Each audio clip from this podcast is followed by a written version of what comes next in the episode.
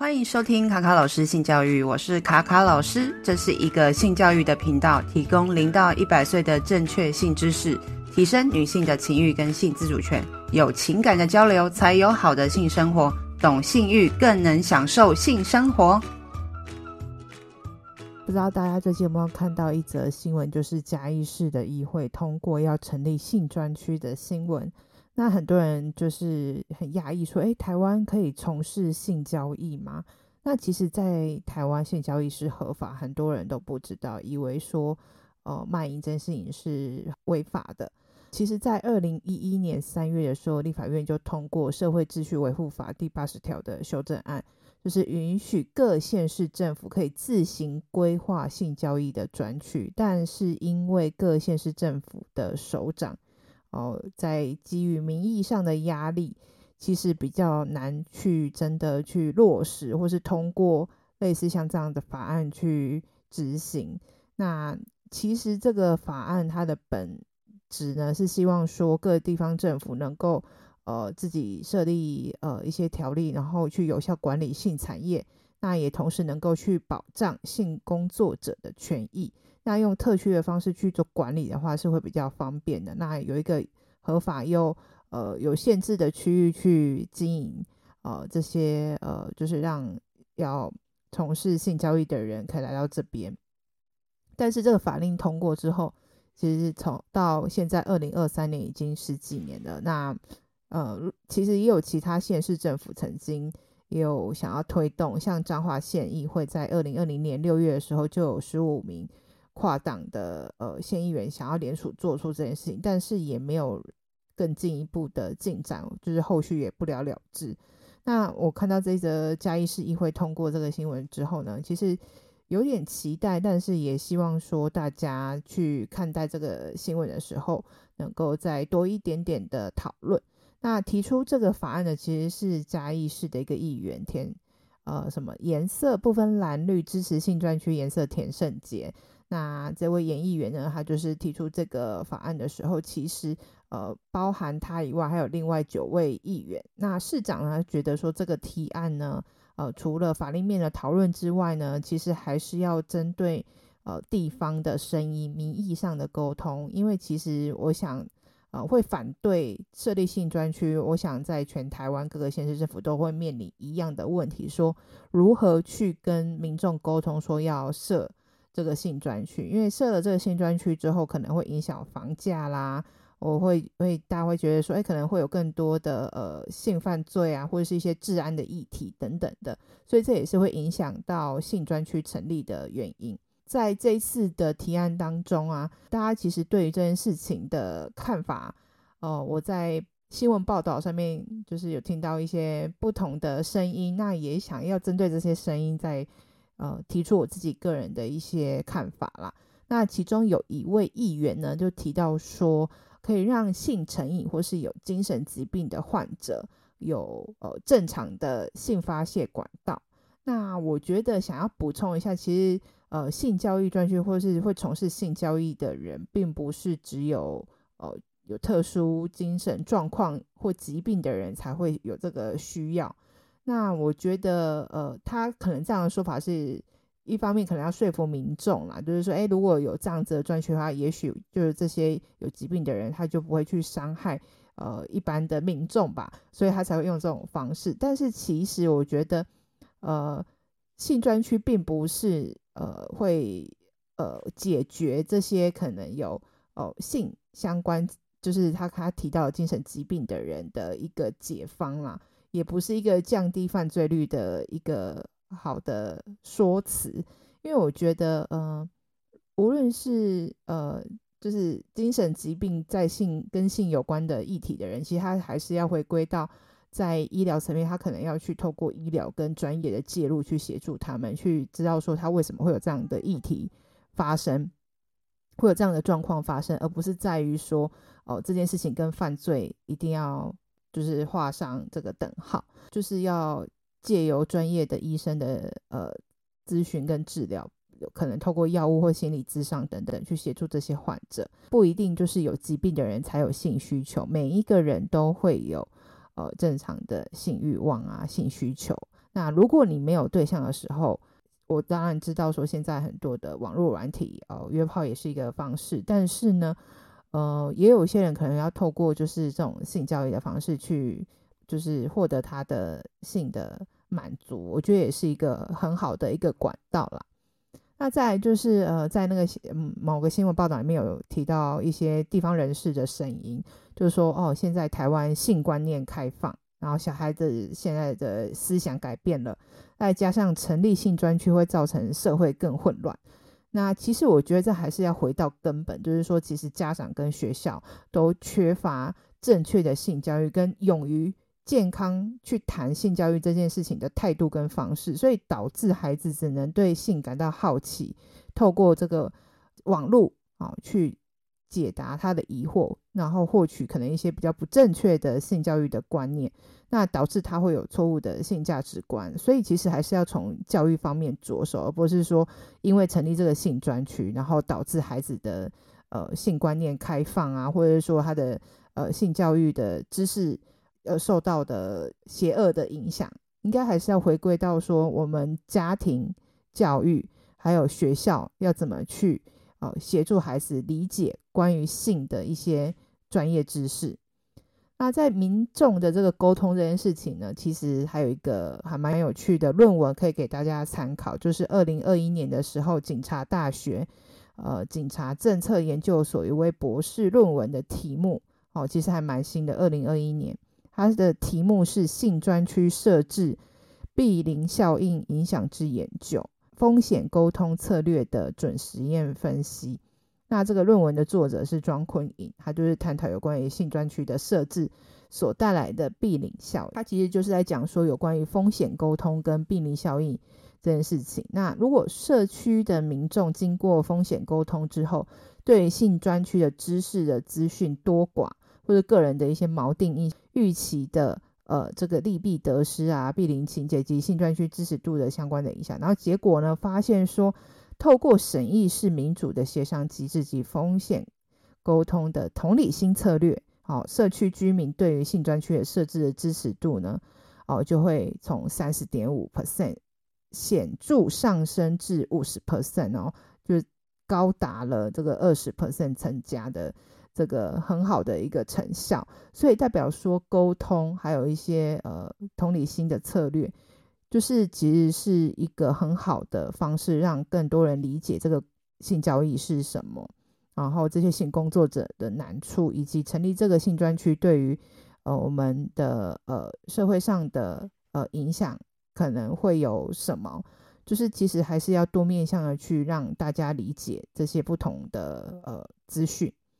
那这个呃研究里面也有提到说，呃，他们也有建议，就是性交易的专区呢，可以啊、在这个大型复合式的娱乐城的建筑物里面，可以呃融入当地的呃文化自然特色，然后可以避免就是性专区外溢对就是比较居住型的社区造成不良的影响等等的。那在处理这个。呃，民众的避邻效应，其实政府在呃这个设施的议题里面，可以可能也会面临到一个状况，就是临拖效应，就是呃主政者可能会选择拖延，然后不做重要的决定，让下一任的呃就是首长来那个烦恼这件事情，所以呢，就是很多事情就会拖过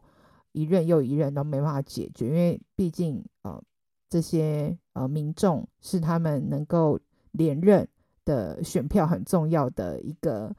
呃重大因子嘛。如果说你不听大家的建议，然后大家对你的观感不好，当然你就没办法获得选票。我想这些都是一些政治上的考量啦。那目前呢，其实黄敏惠市长就是嘉义市的市长，就说会因应民意的状况来演绎。所以还蛮值得再继续观察，说这个首长会不会把这个呃这个烫手山芋呃留到下一任，还是说在他任内就解决这件事情？那目前呢的进度好像是呃嘉义市的警局呢会会公开招标，委托学术单位或是民间机构来进行调查，呃看说哦、呃、国内外的法令啊相关的就是性交易专区的一些调查研究哦、呃，提出适合。的可行性的评估报告，然后警方呢还是会依照刑法、社会秩序维护法来取缔嫖娼。那后面这一句大家一定会有点困惑，说：诶，嗯，性交易合法了，那为什么还要依照刑法、社会秩序维护法取缔嫖娼呢？就是看说他有没有在性交易专区里面合法的进行这些交易。然后再来的话，就是细节，就是看他们的这个自治条例里面有呃列什么样的呃一些规范。那回到这次的主题，好，到底要怎么立这个法，然后怎么去做一个规划呢？在讨论这些法的议题的时候，其实呃这些嘉义市的议员他们也有提出一个观点，我觉得还蛮好的，因为其实，在台湾目前呃性交易虽然是合法，但是没有性专区，所以。基本上，你从事性交易就是违法的。那在疫情解封啊，或者说这段呃，就是没有人设专区的期间，很多人都是用呃其他的形式来从事这些性交易嘛。那其实警察哦、可能会去抓，然后或者是不去抓，或者是呃就是有各种形式来让这些产业还是在台面下运作。那其实这些台面下运作的产值呢，有人估算说。哦，可能年产值可以达到六百亿的呃这个经济规模，但是呢，呃，当然我不知道它是有以什么基础去计算的啦。那在这是报道里面提到的一些数值。那再回到这一次就是要讨论关于这个性交易专区的设立的部分。那以目前我找到的一些资料哦，国外的关于性交易相关的法令呢，管理的模式呢。呃，其实呢，呃，大家可以参考一下，就是说，像欧美国家，那其实欧美国家虽然说比我们来的呃进步很多，但其实到在目前为止，很多国家对于这个性交易的呃立法的部分，其实也是呃不太一样。那呃比较有名的，大家可能会有听过，可能就是北欧模式。北欧模式就是瑞典，呃，就是在一九九九年的时候，他用呃。一个叫做废除主义这个这些模式呢，来，那他觉得呢，性交易本质上是剥削，呃，这个性交易的工作者，那也觉得说负责这个拉皮条的人，或者是说呃去买春的人，其实是有问题的。所以说呢，他觉得呃出问题是不出不是出在这个提供呃性交易的人。哦，而是说在性购买者的人哦，是犯罪者的模式去去讨论这件事情，他的目的呢，其实就是为了要打击需求端，然后减少性交易的规模，然后去限制这些呃去买春的人这样子。那再来的话，就是呃大家比较常听到就是荷兰的红灯区嘛，那荷兰的红红灯区就是比较偏向就是在也是一个特定。呃的管制内去从事的性交易，必须要登记合法的人，呃，登记合法的业者才能够去呃从在他们旗下的这些工作者才能够去进行这些性交易。但是呢，他面临一个很严重的状况，就是说，虽然在特定的红灯区，他必须有登记才能够去在呃这个店里面去从事这个性交易，但是越来越多。有那种非法的行为，因为其实你如果你注册了，有营业登记了，那政府就是会抽税嘛，然后或者是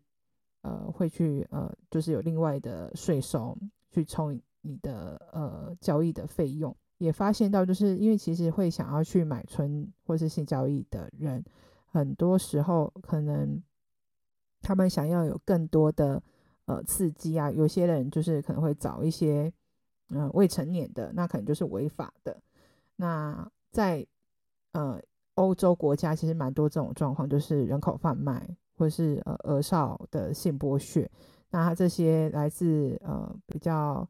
呃经济能力比较差的国家，呃，他们到这些呃比较性性交易兴盛的国家去，为了要打工。可能就是从事这种非法的行为，还是为了要生存，因为经济上的压力。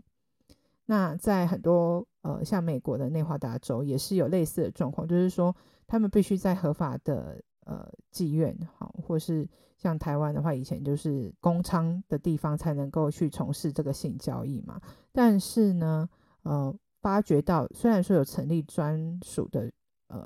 区域去进行这些性交易，但是非法的呃性交易的比例却是逐年的增加。所以其实有设定合法的区域，并不一定就是会降低呃这些非法性交易的呃比例。那再来的话，就是呃，在有些国家呢，像澳洲的一些城市跟呃一些州跟呃像纽西兰的整个国家，它是有处罪化的，性交易是处罪化的，所以呢，呃，在管理上面跟其他国家就有点不太一样了。但是它在呃纽西兰的这个呃一样还是要用注册的方式，然后也禁止就是。呃，街头的性交易这样子，那大部分呢，其实还是要在一个特定的指定的区域内去做一件事事情。但是呢，对于性交易这件事情是没有特定的法律去规范，说无论你是去买春的人或是卖春的人这样子。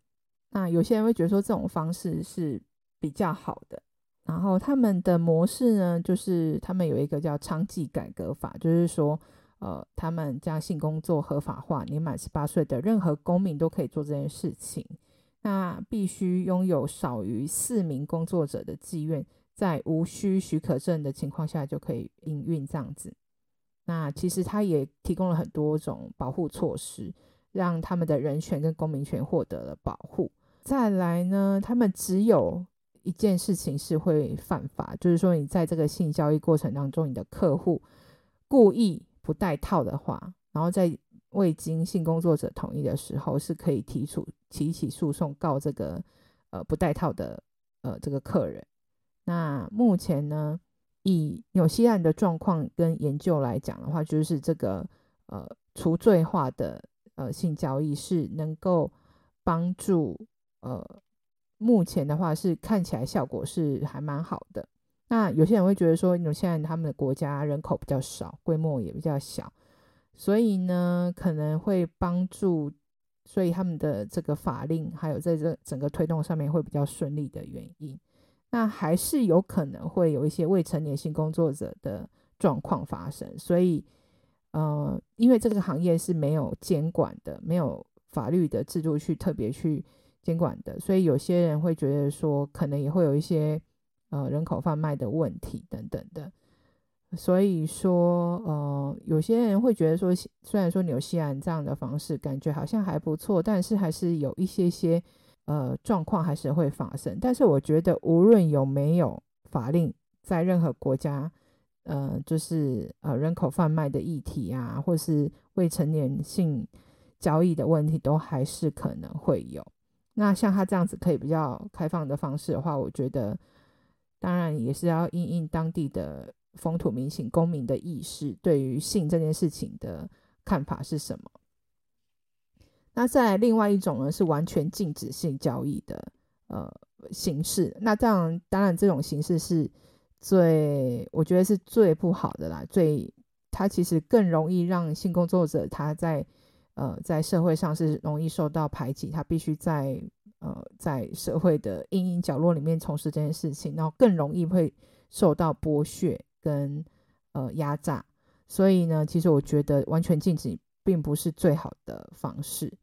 那我觉得在呃刚刚讨论的这几种方式，就是第一种就是北欧模式嘛，就是他用呃混合的方式，就是例如说他是除呃呃。觉得性交易工作者是处罪化的，那但是呢，我们针对买方的人呢，他是会有一些法令上面的规范。我觉得这个方式也是一种为什么现在有很多国家来采用的原因。他觉得性工作者是没有罪的，但是买春的这些人才是被必须要被规范的。那呃。当然，我觉得支持这个北欧模式的话，必须在社会上，在性别平等有取得一定的呃发展的状况下，以及就是他们国家对于打击人口贩运啊，或是对于呃觉得性交易对于女性会造成的伤害的部分的意识是高的，呃社会里面去推动这个北欧模式是比较相辅相成的。所以说，呃，呃，北欧模式呢，其实还是希望说，让性交易者不会再有被抓的这种恐惧，或是在社会上有被呃性交易工作者是被污名化这种方式来促进，就是整个的呃性交易工作者的人权跟平等。我觉得这种方式其实是，我觉得是还蛮，嗯、呃，以。如果以台湾的角台湾人的角度来看，其实是还蛮乌托邦、蛮理想化的。但我觉得也是一个很好的方式。如果是我们透过教育的方式去理解这件事情的话，我觉得是还蛮自然的。我觉得也很正常。我觉得本来就是买春的人才是真正呃应该要被限制的。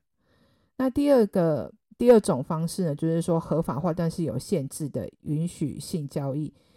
呃，就是像啊，刚刚提到德国啊、荷兰啊这种方式，那我觉得台湾应该也会比较偏向这个方式。我觉得目前来看的话，因为以目前的法令来看，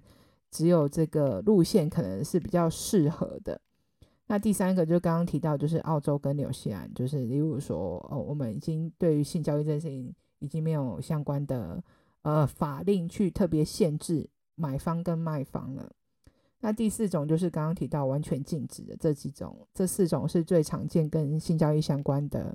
呃法令跟管理的方式。那总之呢，就是这个提案在台湾哦，其实也引起了不少的回响。那我觉得，如果说真的要在嘉义市设立专区，一定有很多的研究啊、评估工作啊，然后还要解决就是跟呃设置上要跟附近的邻近的居民啊。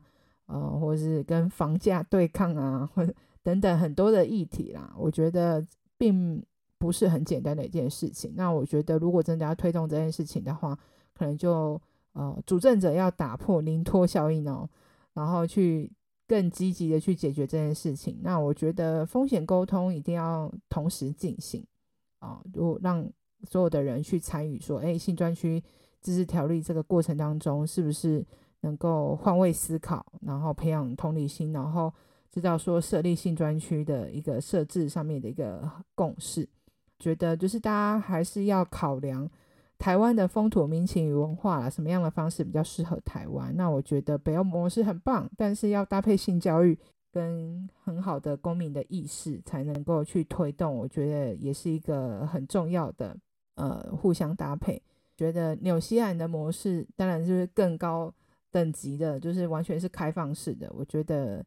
呃，也是一个方式，但是我觉得好像也不是最最适合台湾的。那禁止，完全禁止，那我真的就觉得是完全是不 OK 的。